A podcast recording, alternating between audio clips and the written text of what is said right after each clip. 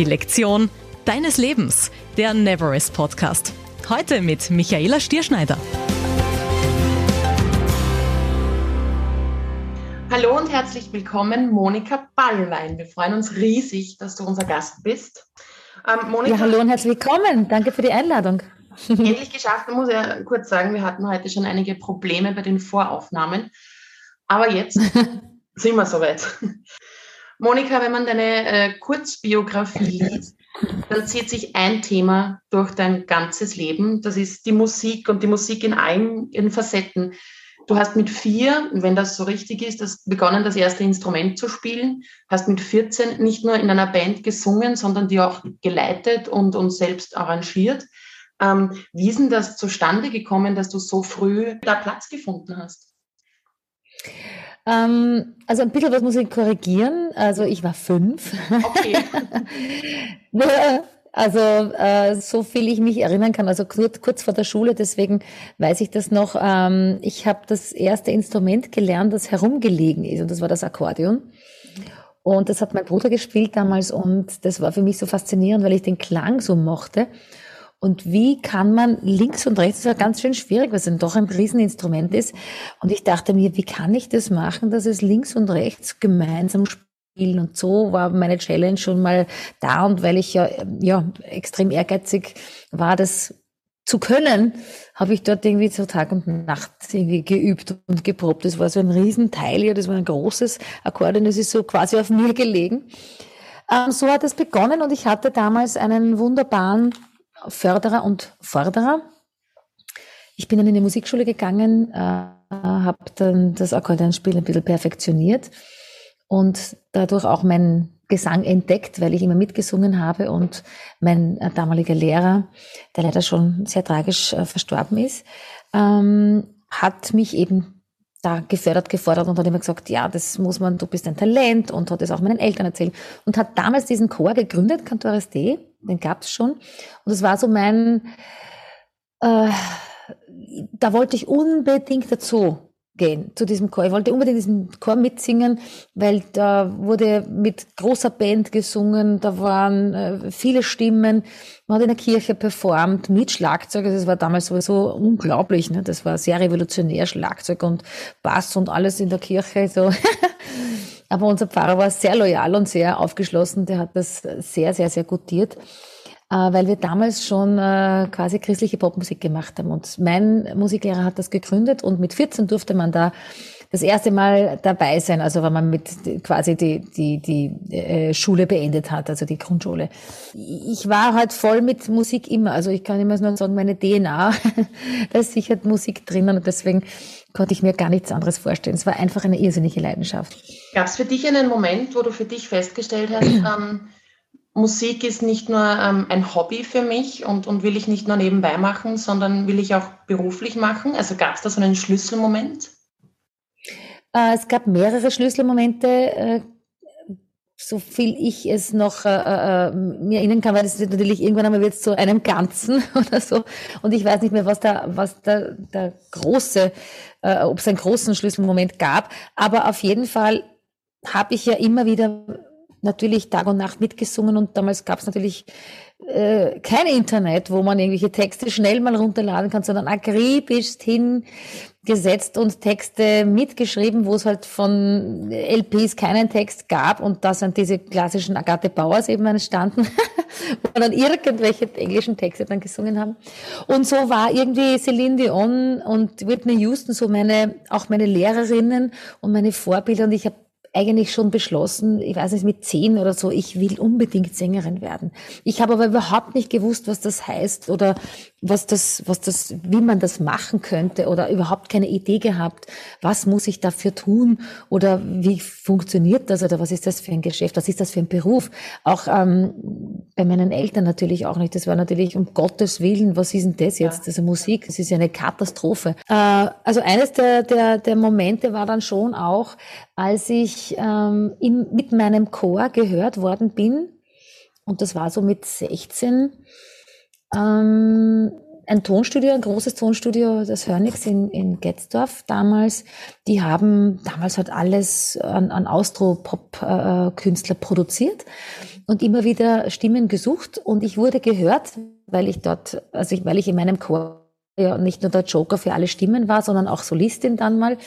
Und ich wurde gehört und die haben mich dann eingeladen, ob ich nicht mal ins Studio kommen mag. Äh, und ja, und natürlich, und dort bin ich dann äh, nicht nur als Haus- und Hofsängerin gebucht worden, weil ich für mich selber entdeckt habe, durch das viele Chorsingen, durch das schnelle Switchen mit Stimmen.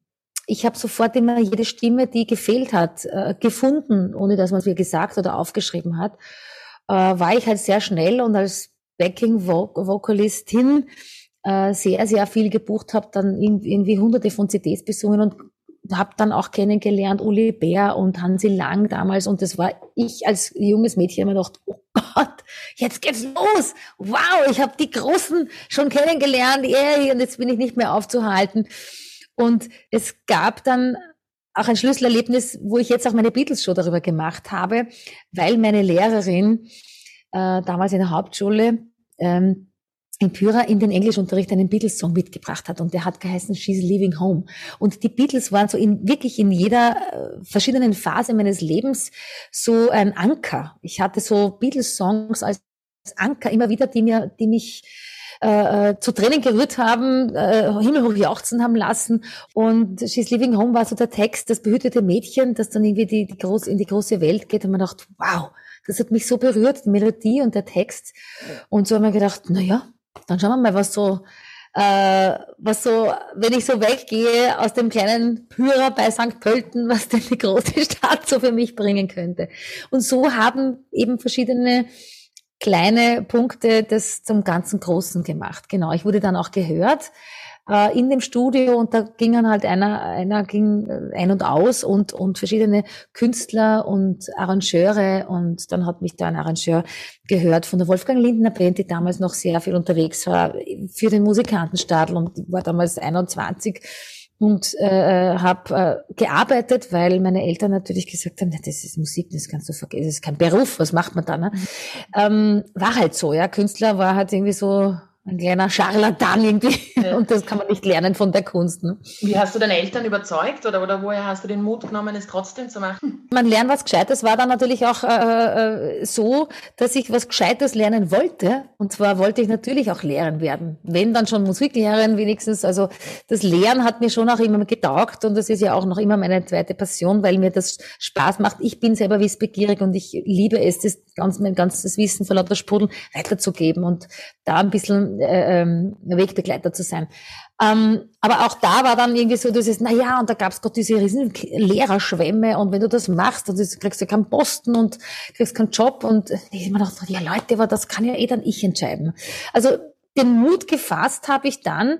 Äh, ich habe dann eben einen ganz normalen äh, Job gehabt, auch im Büro, was mich aber auch, also wie soll ich sagen, sehr gefordert und irgendwie war ich total dankbar, weil es war auch eine Herausforderung. Ich war bei Kickerliner im Einkauf. Und das war super spannend für mich, weil keine kaufmännische Ausbildung natürlich, aber ein Wiftsack, wie man so schön sagt, und habe mir immer jede Challenge irgendwie zu Herzen genommen. Und das war richtig toll, weil wir haben damals ähm, die die Abteilung aufgebaut, die es noch gar nicht gegeben hat, also die jetzt groß ist, Kleingeräte zum Beispiel, alles an an, an Staubsauger, Föhns und was der Kuckuck was was es gibt, äh, haben wir damals aufgebaut. Das gab's gar nicht. Und ich bin auf Messen mitgefahren mit meinem äh, Einkaufschef und wir haben das alles kreiert und das war super für mich. Und das war tagsüber habe ich das gemacht und am späten Nachmittag bin ich dann ins Studio gefahren und habe gesungen. Und so, das, das war mein, mein eine, eine richtige Macherin. Würdest du dich äh, ich glaube schon. Ich habe das nie so gesehen, aber ich, ich glaube schon. Ich habe immer versucht, was zu bewegen und was zu kreieren und zu gestalten und immer auch nicht die Erste zu sein, weil ich die Erste sein will, sondern weil, wenn ich was aufgeschnappt habe, mir gedacht, wow, da schaue ich jetzt mal hin, wenn es was Neues gibt, da bin ich dabei. Und dann kam der ersehnte Anruf ähm, von dem Arrangeur von Wolfgang Lindner und der Wolfgang Lindner hat gesagt, du, ich habe gehört von dir, äh, und wir brauchen eine Sängerin, du bist so am Stadel dann und ich so, what? Aber ich habe als erstes gefragt, genau, ich habe als erstes gefragt, kann ich davon leben? Weil ich habe mir immer gedacht, wenn ich studieren, ich möchte studieren, ich möchte Musik studieren, aber ich möchte, wenn es irgendwie geht, äh, mein Studium auch mit Musik finanzieren. Und nicht als Kellnerin oder sonst irgendwie, sondern ich möchte all das, was mit Musik zu tun hat, auch immer in meinem Leben haben. Und somit haben wir gedacht, passt, da, da, da mache ich mit und habe dann auch gekündigt und bin nach Wien gezogen und äh, bin dann ja vier Jahre im Musikantenstadel gestanden und habe wirklich großartige Künstler und Künstlerinnen und Menschen kennengelernt. Ich meine, ich war mit Katharina Valente auf der Bühne, Rex Gildo und all diese großen Stars, die ich ja nur aus dem Radio von meinen Eltern kannte und teilweise gar nicht kannte. Man dachte, okay, das ist der, Vico Doriane, das sind Namen, die kennt man alle nicht mehr. Aber jetzt im Nachhinein zu sehen, es war schon sehr beeindruckend. Und, und dann auch mit Hansi Hinterseher, ich war dann mit ihm auf Tour. Also so hat sich das alles gespreadet, gespreadet, gespreadet und in meinem Studium dann ich habe am, am Konservatorium dann studiert und habe mir das Studium damit finanziert und dann da auch wieder gehört und bin dann in die Austropop-Schiene dann erst richtig rein äh, gerutscht da. Gab es für dich nie einen Moment, wo du gesagt hast, so nein, das, das äh, wird nichts, ich mache doch was anderes? Weil ich glaube, den meisten Künstlerinnen, egal in welcher Branche, geht ja so, dass sie irgendwann einmal äh, zweifeln. Ich bin da ganz ehrlich, ich hadere täglich und ständig. Natürlich ab einem gewissen äh, ähm, Zeitpunkt war es dann schon auch so, wo man dachte, okay, ich bin jetzt doch ein bisschen gefestigt. Ich hatte deswegen auch viele, wie soll ich sagen, Standbeine irgendwie auch, weil ich ein sehr sicherheitsdenkender Mensch auch war oder bin, weil ich so auch, auch aufgewachsen bin, also am, am Land und so weiter. Woran ich dann immer schon auch gezweifelt habe, äh, weil das hat mir lange, lange Zeit natürlich ein bisschen, das hat an mir genagt, ähm, immer im Background zu sein. Mhm. Ich wollte immer vorne sein. Und es war dann schon auch die Zeit, und das sage ich auch ganz, äh, äh, ganz zu Recht, weil wir jetzt in einer Zeit auch sind, wo es unfassbar viel äh, passiert. Und als ich damals so an, an die 23, 24 war und wir sind voll durchgestartet mit unseren Projekten und wollten irgendwie neue Musik machen und Österreich erkunden, gab es plötzlich keine österreichische Musik, weil, kann ich auch sagen, es war damals ja auch äh, der große Radiosender, der das auch ein bisschen verhindert hat und das kann man durchaus mit Fug und Recht sagen, weil es so war. Ich war selber dabei und wurde abgelehnt warum auch immer, ob das jetzt so gut oder so schlecht war, es war einfach der, der, der Grund war, wir brauchen jetzt keine österreichische Musik. Weil ich werde jetzt immer wieder gefragt, na ja, damals, jetzt gibt's ja so viel, es ist das nicht wahnsinnig toll und jetzt haben wir wieder so viel. Sage ich, ja, weil es hat immer so viel gegeben. Nur es hat keiner gespielt, es hat auch keiner gehört. Mhm. Wir hatten nicht mehr die Chance. Ja. Und zwischen Fendrich und Stürmer, diese Generation, das ist meine Generation, da ist verbrannte Erde, da gibt es nichts. Und verbrannte Erde kannst du nicht mehr äh, wettmachen. Diese Zeit ist vorbei und da sind sehr, sehr, sehr, sehr viele meiner Kollegen und Kolleginnen äh, äh, quasi, die haben dann aufgegeben. Ist das für dich auch der Grund, warum du so viel, du hast das vorher schon angesprochen, das ähm, Thema Förderung, warum du da so viel reinlegst? Weil es jetzt für unsere Hörerinnen und Hörer, die es nicht wissen, du bist ja der oder die Gesangscoach in Österreich. Du ähm, ist das so? ich kann es selber irgendwie. Casting-Sendungen. Ja, das du schon, warst, genau. Du warst fünfmal beim Song Contest, unter anderem auch für und mit Conchita Wurst, die ja gewonnen genau. hat für Österreich. Ist dir das mhm. ein besonderes Anliegen, ähm, österreichische Künstlerinnen äh, zu fördern? Also es ist mir ein besonderes Anliegen, weil ich jetzt manchmal auch denke, ich hätte es gerne selber auch so gehabt. Ich hätte mhm. gern auch einen Mentor oder eine Mentorin so gehabt. Also ich hatte meinen, das ist jetzt, wäre jetzt äh, sehr äh, dreist, das zu sagen, aber da war ich einfach auch noch jung, ja. Und da gab es jetzt, ich kann kein weitergehen und der hat sich ja leider auch das Leben genommen. Ähm, aber so in der Art und Weise, wie es jetzt auch Coaches gibt und, und, und ähm, gab es ja auch in meinem Bereich auch gar nicht. Und ich kann eben damit jetzt einfach sagen, ich habe wirklich viel Erfahrung und ihr könnt aus diesem Bauchladen an Erfahrung wirklich zugreifen. Und vielleicht kann man davon was brauchen? Wenn nicht, dann auch nicht. Das ist überhaupt kein Thema, weil ich kann ja nicht alles wissen, aber ich habe wirklich viel Erfahrung und da finde ich den Austausch mit der Jugendlichkeit und mit der Jugend so wahnsinnig toll. Für mich auch, weil ich lerne ja auch wahnsinnig viel dazu. Jetzt wieder bei Stamine, denke mir, ja, wow, wie die alle drauf sind, cool. Bei jeder Session oder bei jedem Seminar denke ich mir, okay, hoffentlich äh, klappt das, hoffentlich äh, äh, kriegen die Leute das mit, was ich meine und hoffentlich genügt das. Was treibt also dich da an oder, oder was motiviert dich da, es doch zu tun und nicht einfach zu sagen, so, das ist mir zu viel mentaler Stress? Das ähm, ich ich, ich äh, äh, weiß, dass, dass das Feuer so stark ist dann, dass die Leidenschaft dann doch wieder überwiegt, die mich okay. wirklich immer wieder drängt danach. Und, und ich dann auch, muss ich sagen, bei Coachings, es ist schon was Beflügelndes. Es ist echt, also wenn ich so einen Coaching-Tag habe und ich habe und ich krieg so ein Feedback. Ich meine, das ist, was gibt's Schöneres? Ja, was gibt, was gibt's Schöneres, wenn mir dann junge oder alte Menschen, es ist egal welches Alter, wenn ich die dann irgendwie, wenn ich ein Teil dazu sein kann, um es ein bisschen besser zu machen und zu sagen, hey, das hat mich inspiriert oder ich habe so viele schöne Rückmeldungen gekriegt. Deinetwegen habe ich das jetzt gemacht, deinetwegen habe ich nicht aufgegeben, deinetwegen habe ich die CD jetzt gemacht ich habe das jetzt durchgezogen und du bist ein Vorbild. Und ich denke mir, echt, ich? Oh Gott, was kann ich, was, was, kann für Vorbild sein, ja? Monika, kannst du für dich ähm, formulieren eine Lektion deines Lebens? Der Titel unseres Podcasts ist ja die Lektion deines Lebens. Die Lektion meines Lebens, die, die kriege ich jetzt auch gerade wieder und das sage ich ganz ehrlich, deswegen habe ich kurz angesprochen, das mit dem äh, äh, Älterwerden, das nicht äh, angenehm ist finde ich. Und äh, ich weiß nicht, wie es anderen Frauen geht in meinem, in meinem Alter. Und vor allem, es gibt wenige Künstlerinnen in dem Alter. Äh, man wird angeschaut, man wird, wie schaut die aus? Und jeder sagt, ja bitte, du schaust doch gut aus. Das interessiert mich eigentlich nicht. Das, schaut, das ist super, dass ich gut ausschaue. Vielleicht, ja.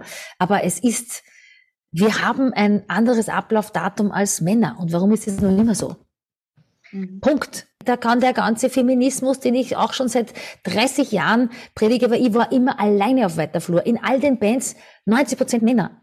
Eine, maximal zwei Frauen. Ich war immer am Start. Ich bin die erste große Feministin im Sinne von nicht, ich bin Feministin, sondern zu sagen, Leute, na, ich bin nicht nur schön und du singst. So, das habe ich immer gehört, sei schön und, sei, und du sei schön und sing. Sexismus, puh, da könnte ich Bücher schreiben. Das ist natürlich jetzt natürlich ganz, ganz, ganz, ganz äh, äh, breit getreten und noch viel diffiziler und das kriegt jetzt viel mehr Stellenwert. Aber da kann ich, könnte ich Bücher schreiben und das hat sich niemand gekümmert. Da müssten wir mit dem umgehen. Einfach, ja, wie es uns halt, wie es uns halt gelingt. Also das war schon ein, ein, ein starker Tobak, den wir da auch tragen mussten. Und das muss ich schon auch sagen. Und diese Stärke, die man mir immer sagt, ja, die kann ja nichts umhauen, das ist natürlich eine Art Panzer oder eine Art Schutzmechanismus für mich, um nicht nur verletzbar das mit mir austragen zu können. Aber eigentlich ist es ganz schwierig, da was zu stehen und dann zu sagen, bin ich jetzt authentisch oder der will das herzeigen, interessiert das überhaupt jemanden? Wer will das, ja, wer will das schon hören? Ja, was, nicht so dann, so auf die Art, ja. Ähm, so ein Schutzmechanismus vielleicht manchmal gar nicht so schlecht, würdest du sagen? Weil für einen selber, für einen selber schon. Ich glaube schon, es ist manchmal ganz wichtig, trotz der äh, Authentizität zu wissen, was heißt authentisch zu sein. Ich kann mir nicht nur entblößen. Ich bin ja auch dann authentisch, wenn ich sage, das bin ich. Ob das jetzt drunter noch ein bisschen andere Schicht oder andere Farbe hat, das gehört ja auch mir. Jeder hat so kleine Schattenseiten oder kleine Geheimnisse, die er bei sich behält und das ist auch in Ordnung.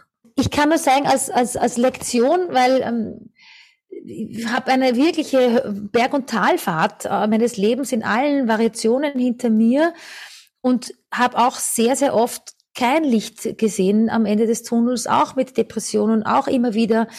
Aber da ein bisschen innezuhalten und sich versuchen, also ich kann nicht sagen, dass ich mir jetzt spüre oder dass ich bei mir bin oder so. Das, das wäre, das wäre überzogen und das wäre auch wirklich falsch, weil es nicht ist, weil es nicht stimmt.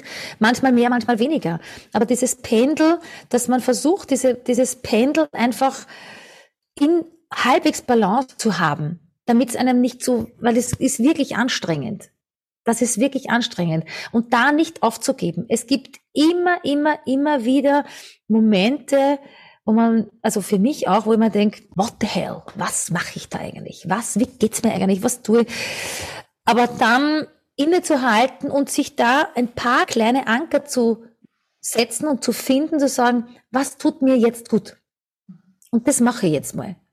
Und wenn es ein Liter Eis ist, das ich esse, ist ja jetzt nicht, aber, aber äh, ich, ich, ich, dann mümmel ich mich in meine Decke ein, heul halt wie bei äh, äh Schokolade zum Frühstück, bei All by Myself, keine Ahnung oder was auch immer. Das ist einfach, das ist, das ist, da ist man menschlich und sich mit Menschen wieder zu verbinden und zu sagen, ja, es ist so und wir sind anders. Du bist anders mit 20 als mit 50. Ich bin 54 jetzt letzte Woche geworden und ich denke mir, wow, was habe ich mit 30 die, Wände, die Welt niedergerissen? Was mache ich jetzt noch? Ich reiße noch immer die Welt nieder, aber anders. Ich mache es mhm. anders und ich habe noch immer das Gefühl, ich muss 120 werden, weil ich möchte nur so viel machen. Und mein Tag hat leider auch nur 24 Stunden. Ich möchte noch so viel schaffen, so viel kreieren, so viel Menschen helfen. Ich habe so, äh, ich wollte immer Kinderdorfmutter werden. Na, ich denke, ja, wenn, wann, ich, jetzt, weil ich, das, Kinder sind so, das ist, das ist, das ist so ein herrliches Feld da, die, die zu beobachten, die, die zu unterstützen, die zu, den ganzen Tag nur zu umarmen, weil sie so entzückend sind. Äh, äh, ich möchte, dass Kinder mit, mit, mit, mit Pensionisten singen. Mhm. Weil, was gibt's Schöneres? Die sind wieder Oma, als die freuen sich. Also, das ist ganz einfach. Und da ist keine Berührungsängste, weil Kinder lieben Omis und Opas und mhm. umgekehrt. Ja. Das, also da kann man nur gute Gefühle erzeugen. Also und das ist ganz, ganz leicht. Ja, eine schöne Vorstellung, Monika Ballwein in 20 Jahren, 30 Jahren als Leiterin eines ähm, Oma-Opa-Kinderchors. Ja, why not? Also Entwicklungshelferin wollte ich ja auch immer werden. Okay. Das, ja, äh, äh, äh genau, das passt ja, eher so dazu. Kann man auch zusammen. Also, also. Das, das nehmen wir gleich mit, ein paar Monate. Liebe genau. Monika Balwen, vielen, vielen Dank für deine Zeit und für dieses wahnsinnig inspirierende Gespräch.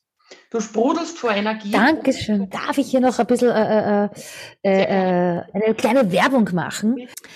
Ähm, heute ist mein Release-Tag also Veröffentlichungstag, Release ist so modern, äh, Veröffentlichungstag meiner neuen quasi Single, einer, einer Version von I'm from Austria.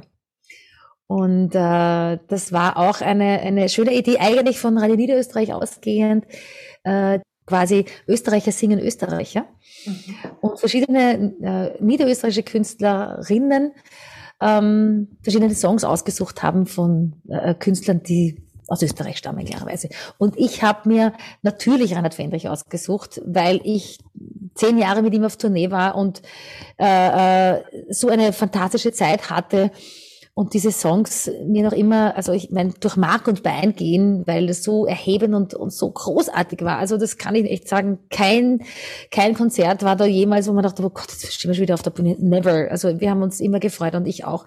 Und ich habe mir ganz dreisterweise I'm from Austria ausgesucht, es damals zu covern und äh, ja, und wir haben uns dann ins Studio gesetzt und eigentlich immer gesagt, na, wir machen da gleich eine neue Version daraus und äh, genau, die ist sehr, sehr neu, also sehr neue Sounds und ich hoffe, sie gefällt, also man kann sie jetzt auf allen Plattformen hören und auf jedem Radiosender hoffentlich auch äh, sich wünschen und ich würde mich freuen, wenn sich der eine oder andere vielleicht in der weiblichen Version von I'm from Austria auch wiederfindet. Noch mehr Impulse für die persönliche Weiterentwicklung findest du auch auf www.neverest.at.